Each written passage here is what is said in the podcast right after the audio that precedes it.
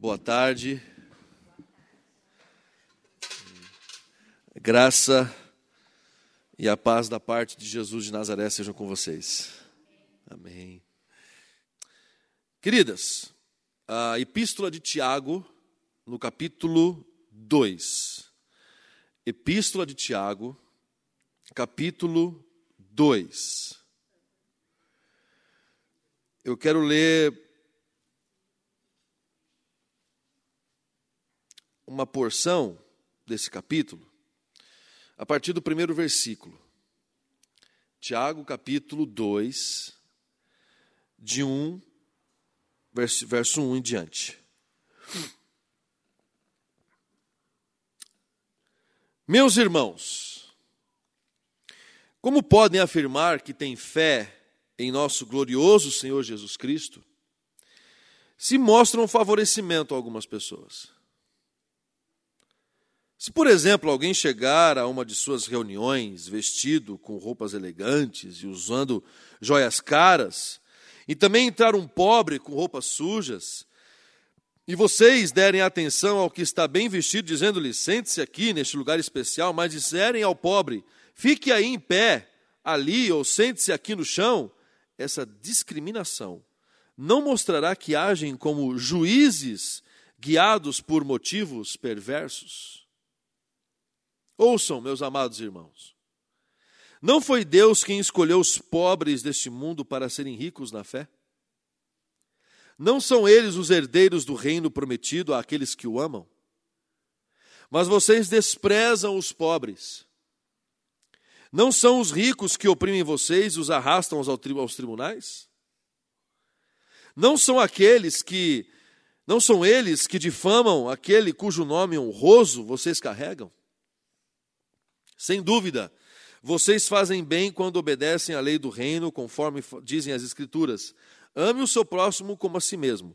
Mas se mostram favorecimento a algumas pessoas, cometem pecado e são culpados de transgredir a lei. Pois quem obedece a todas as leis, exceto uma, torna-se culpado de desobedecer a todas as outras. Pois aquele que disse não cometa adultério, também disse não mate. Logo, mesmo que não cometam adultério, se matarem alguém, transgredirão, transgredirão a lei.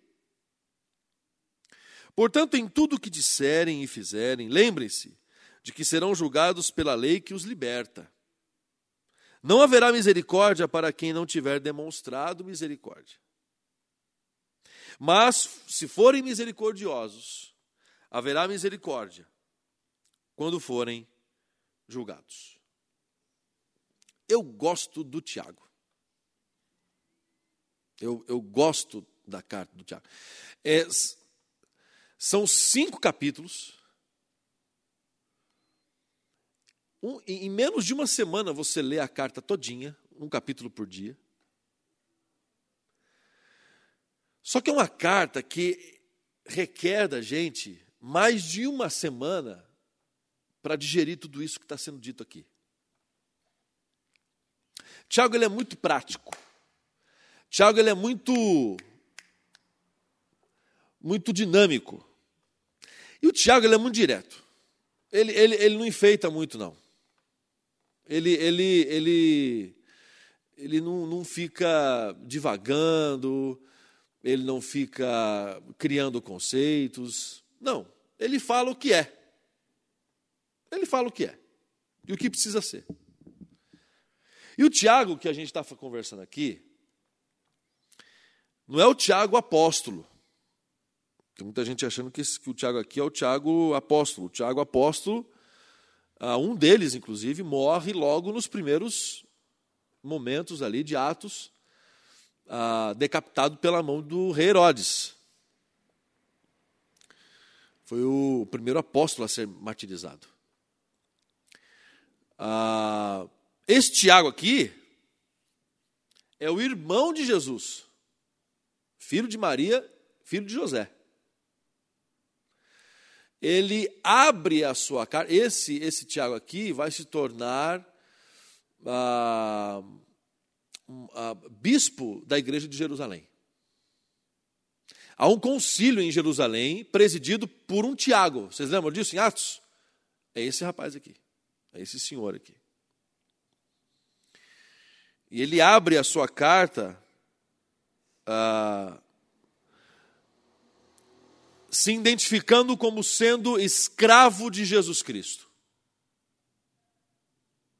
Interessante que quando Jesus andou entre nós e caminhou entre nós e entre eles, em vida, Jesus não teve reconhecimento da família, apenas então somente de sua mãe. Ah, os seus irmãos, enfim, toda o pessoal ficava meio ressabiando. Inclusive, alguns deles pediam para ele, ele: escuta, você está causando muita, muita bagunça, você está sujando o nosso nome, você. Jesus, em Nazaré, ele não, ele, ele não realizou nenhum milagre em Nazaré. Ele não realizou nenhum milagre em Nazaré. A gente fala que Jesus é o Jesus de Nazaré. E na cidade dele ele não realizou nenhum milagre. Não é porque faltou-lhe poder. Foi a cidade que faltou reconhecer quem era Jesus.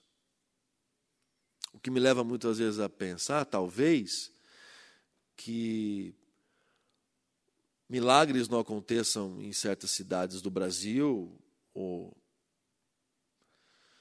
ou do mundo, talvez porque essas cidades não reconheçam o senhorio de Jesus, não reconheçam que ele está por ali. E para Tiago é muito claro onde que Jesus está. Para Tiago está muito claro onde Jesus se encontra. Para Tiago está claro que Jesus se encontra no meio da igreja. E que igreja é essa? Igreja? Não. Igreja, igreja. Assembleia que está lá fora. Que está acontecendo lá fora. Tem uma igreja acontecendo aqui, aqui dentro, com esse culto a Deus, celebração a Deus, mas tem uma igreja que está acontecendo invisivelmente lá fora. E nós não temos controle sobre ela. Nós pensamos, às vezes, que temos controle sobre essa caixinha aqui. Às vezes a gente acha que a gente tem controle sobre isso aqui.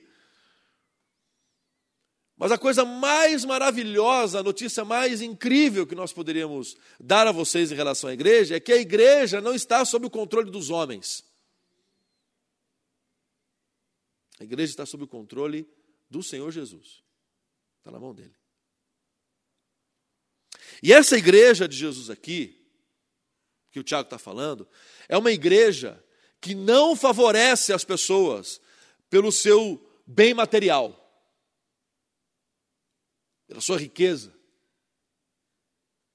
Lembram que esse problema da riqueza já era um problema de acepção de pessoas, já era um problema na época do Tiago. Quanto mais na nossa.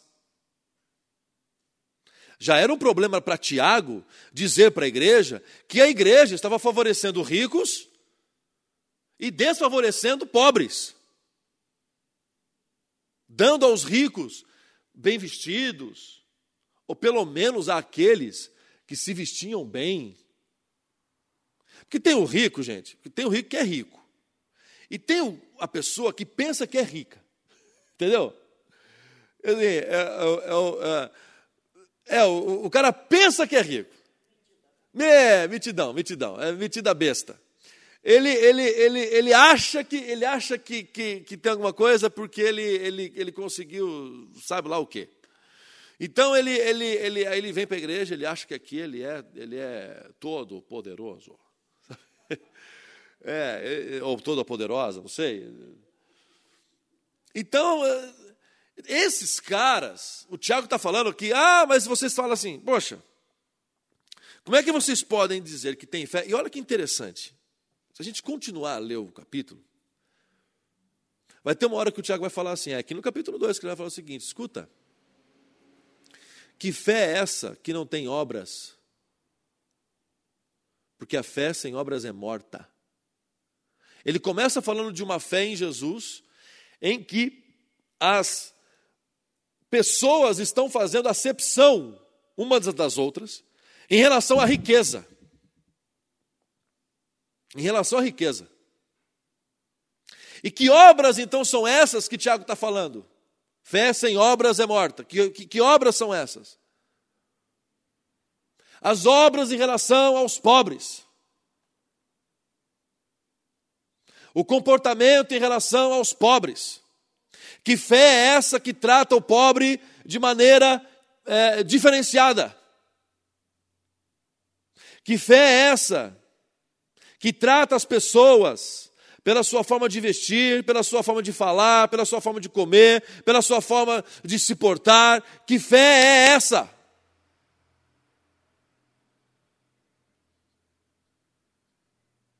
Que olha para um jovem, ou que olha para um idoso, ou que olha para um adulto, olha para uma criança, e vê defeitos. Como se a pessoa que está falando dos defeitos fosse a pessoa mais correta e santa e pura e perfeita da face da galáxia.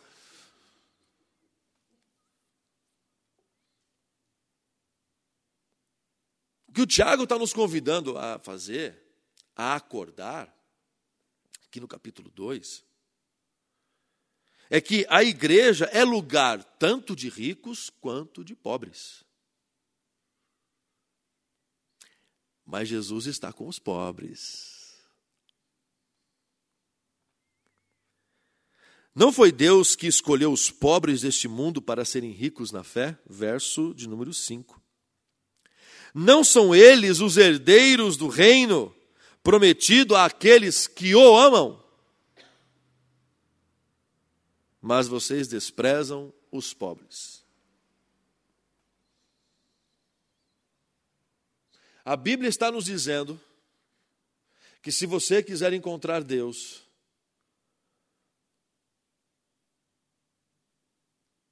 você precisa encontrar os pobres, os miseráveis. E aqui ampliando, encontrar Deus nos viciados. Encontrar Deus naqueles que não conseguem vencer o seu vício. Encontrar Deus naqueles que estão encharcados e afundados e enxafurdados na transgressão, no pecado, na criminalidade.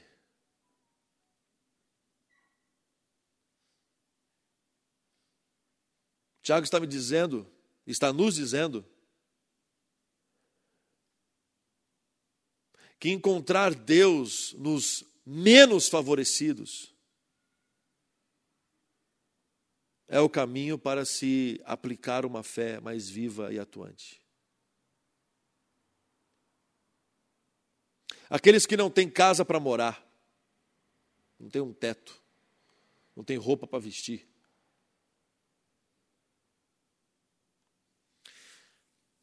Eu devo ter contado aqui para vocês a experiência do lixo. Vocês já tiveram, eu já contei isso para vocês, a experiência do lixo. Lixo foi o seguinte. A gente faz todos os nossos, ou toda semana, ou dia sim ou dia não, a gente recolhe o lixo da nossa casa. E põe na frente de casa para o lixeiro, no horário a, a estipulado, ele passa ali e recolhe os lixos. E vez ou outra, não sei se já aconteceu isso na casa de vocês, vez ou outra, quando você chega, depois que você sai para trabalhar, então você chega à tardezinha ou chega à noite em casa, você percebe que o saco de lixo está aberto. E está espalhado lixo na frente da sua casa. E você fica revoltado, claro, você fica revoltado. E não sei se você já reparou. Se isso acontece na sua, na, na sua residência, o lixeiro não recolhe aquele lixo. Ele não recolhe. Até por, por certa recomendação, por proteção. Ele não recolhe aquele lixo. Ele tem um horário para cumprir, então vocês percebam que eles estão o tempo todo passando, e como é que vai juntar aquilo lá? Então atrasa toda a maratona deles. Um belo dia, eu, eu em casa, eu ouvi o saco sendo remexido. E eu saí para frente de casa já com um arsenal, fuzil, armas, já pronto para dar tiro.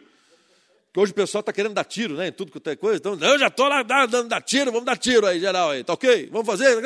E aí a gente chegou, que eu vi, o cara estava revirando o lixo.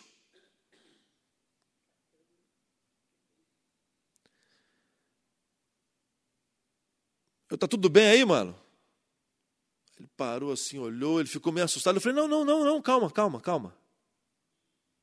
O que, que foi? Não, eu estou com fome. Senhor me desculpa eu estar mexendo aqui. Eu vou, eu vou colocar tudo de volta. Eu falei,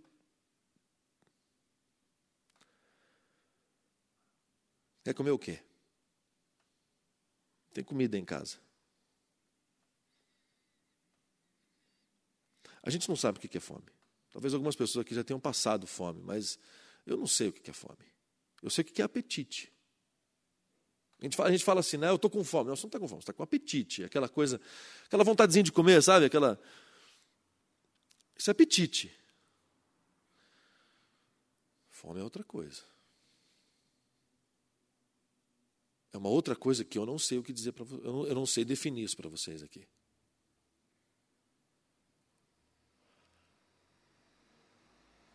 Quando esse menino falou, era um pré-adolescente, falou para mim que estava com fome, que estava buscando ali alguma coisa para comer e que ele ficou assustado porque ele achou que eu iria expulsá-lo, bater nele, que eu iria partir para a violência, que é a moda hoje, né? Hoje é a moda fazer isso.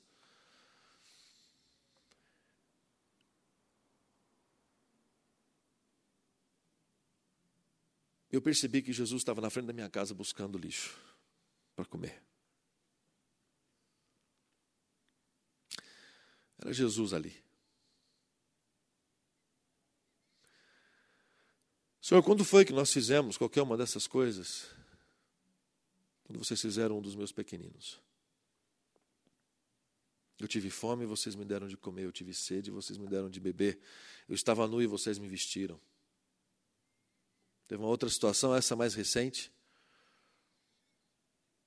Bem aqui próximo do lago, aqui é muito comum, enfim, a gente está a gente convive com isso, principalmente nos finais de semana, principalmente no sábado, que a gente tem o um trabalho com a juventude, a gente sai e a gente percebe o movimento da juventude e tudo mais.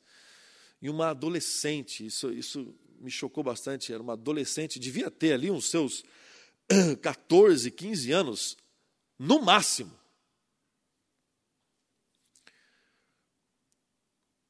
Extremamente embriagada. A vontade que eu tinha naquele momento era de perguntar qual foi o lugar onde ela bebeu para processar o lugar. Mas onde que eu quero chegar? É, a menina naquele estado deplorável sentiu vontade de fazer xixi. E hoje, gente, é comum na juventude as pessoas, qualquer coisinha que acontece, pega o celular para filmar. O ser humano hoje virou atração. Tudo é, tudo é atração do horror, né? É, é virou essa coisa para sabe lá, sabe lá para que que é isso? Não... E quando ela foi abaixar para eu percebi que uns dois rapazes iam pegar o celular e ia filmar, eu falei assim, bom, ou eu vou, ou, ou, ou, sim, ou eu corro o risco de apanhar, ou vai ter mais uma vítima aí desse, desse, desse, desse showzinho. Eu falei assim: ah, quer saber, mano? Só apanhar, apanhei. Aí fico famoso por ter apanhado. eu fui lá e falei assim: não, não, não, não, não, não, não, não. Desliga, desliga, desliga essa, essa, essa. Aí eu falei um negócio lá, falei, desliga esse negócio aí. Que é isso, rapaz? Não, é nossa amiga. Eu assim, amiga? Se, se, você faz isso com a sua amiga, eu quero saber que você faz isso com a sua, com a sua inimiga. Se fosse tua filha, rapaz, se fosse tua mãe, se fosse tua irmã. E mais do que isso, cara, é uma menina. Mais do que mãe e irmã, mas é, uma, é, uma, é um ser humano. Aí eu atrás falei assim, já fez aí? Não, já fiz. Recompõe-se, fique em pé, coloque sua calça aí, por favor, tire a blusa. Põe, aí, põe, a sua, põe aí a sua, sua roupa, ela pôs tal.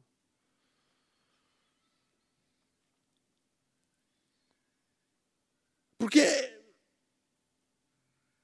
parece aí recebi não sei quantos vocês viram aí a notícia de uma de uma senhora que vendia balões.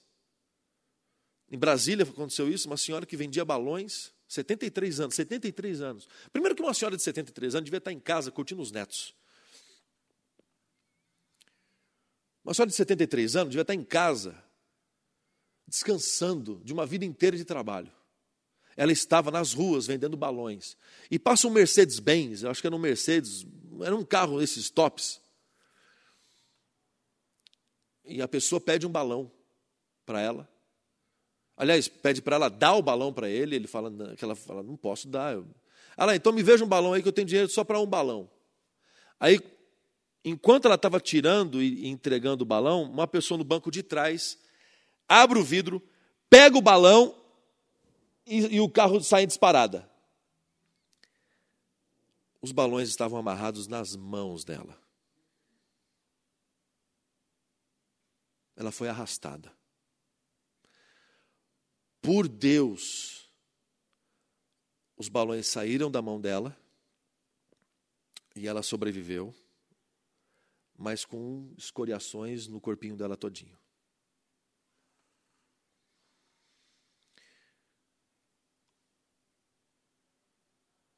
Entende onde eu estou querendo chegar, gente?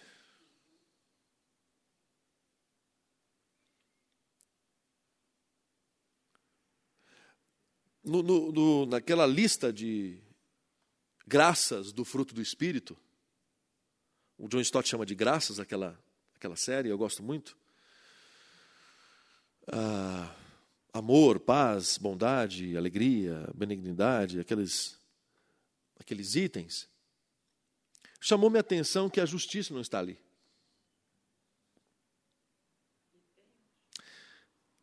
Mas aí que está. Onde é que a justiça está? Está com a paz. Enquanto não houver paz, não haverá justiça. Enquanto não houver justiça, não haverá paz. Porque a paz ela é ela é a consequência de uma cultura de justiça. Enquanto a comunidade cristã, chamada de evangélica por conter o evangelho, não evangélica no sentido denominacional, porque essa igreja, no sentido denominacional, está com seus dias contados. Está com seus dias contados. Essa instituiçãozinha de bancadas evangélicas, de marcha para Jesus, de uma, uma, essa, essa, essa estruturazinha está com seus dias contados. E eu louvo a Deus porque está. Mas a igreja evangélica, essa igreja que ama o Senhor, essa igreja que se reúne em, certas, em certos lugares espalhados pela cidade, pelo Brasil, pelo mundo, mas que na verdade elas se elas, elas conseguem se enxergar como parte de um todo muito maior do que aquele grupinho que está se reunindo ali. Essa igreja é o canal do Senhor Jesus nesse mundo para trazer justiça. E essa igreja não faz acepção de pessoas. Essa igreja não faz acepção de brancos e negros. Por mais que ela reconheça que há o racismo. Essa igreja não faz distinção entre heterossexuais e homossexuais, por mais que reconheça que há homofobia. Essa igreja não faz distinção entre criminosos e não criminosos. Por mais que reconheça que há sim uma cultura de violência. E que é necessário uma política, é necessário uma discussão honesta e justa de segurança pública. Essa igreja não faz distinção entre jovens e idosos, mas reconhece que há sim um desrespeito dos jovens em relação aos idosos, muito mais do que dos idosos em relação aos jovens.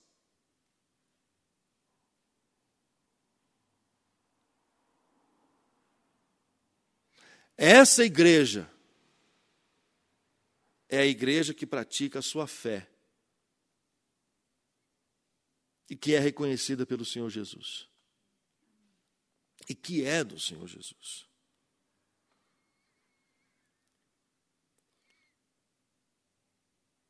Essa igreja não faz distinção entre ricos e pobres. Por mais que ela denuncie a desigualdade social que é estruturalmente, estruturalmente, estruturalmente parte da cultura do nosso país. É necessário para alguns é, é, é, é, gigantes aí que estão aí, ou no governo, ou nas empresas e outro mais, é necessário para eles, é bom que haja desigualdade, porque eles se alimentam dessa desigualdade dessa situação. Eles se alimentam disso. O status quo deles se é, é, retroalimentam disso. Para alguns partidos políticos é necessário que haja pobres, porque os pobres são o seu curral eleitoral. Porque o dia que esses pobres deixarem de ser pobres, eles deixam de ser manipulados. Para outros é necessário uma vigilância na escola, nos professores, dizendo que eles têm que falar o que os grandões querem que eles falem. Porque se você não tem uma massa cinzenta pensante, você tem uma outra massa cinzenta de manobra.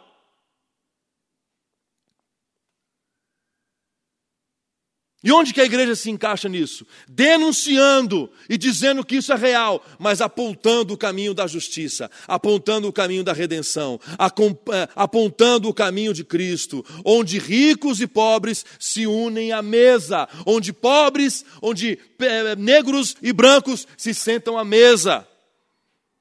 Eu já disse aqui várias vezes que um dos meus sonhos pastorais é sonho pastoral. Sonho do Cris.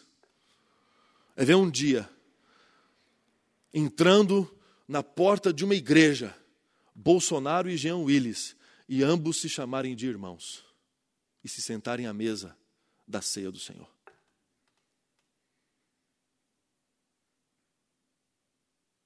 Isso é um sonho pastoral meu.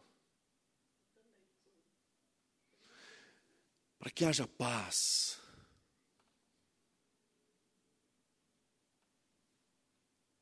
para que haja acolhimento.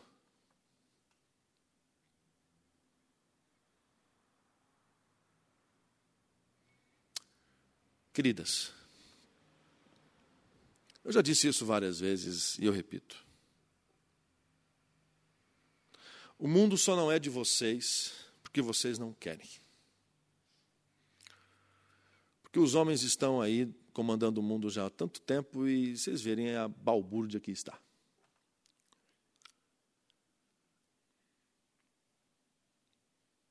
E vejam pelo nosso auditório aqui de hoje.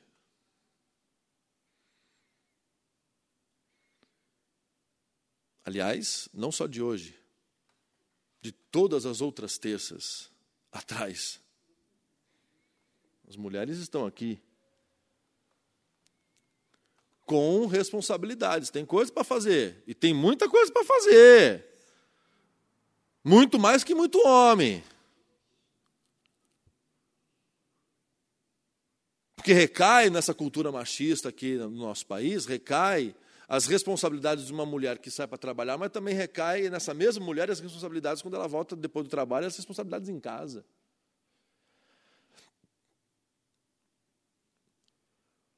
E vocês estão aqui. Minhas irmãs, então,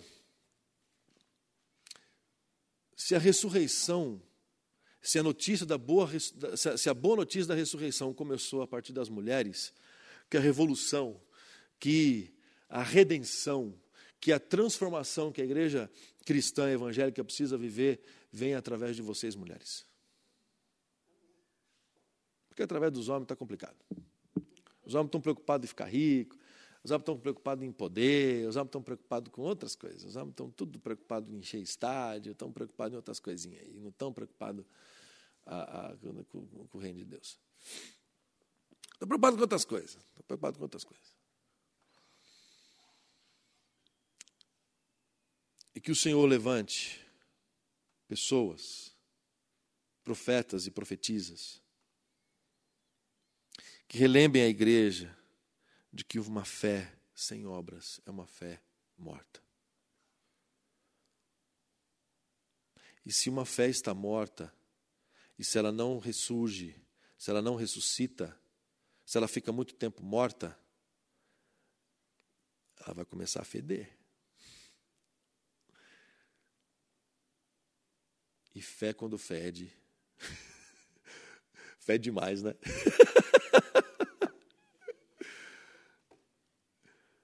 Que o Senhor nos guarde, que o Senhor nos capacite, que o Senhor nos abençoe, que o Senhor nos unja para realizarmos essa boa obra. Uma fé sem obras é morta, mas uma fé com as obras certas, ela é viva e eficaz. Curva sua cabeça, vamos conversar? Vamos orar?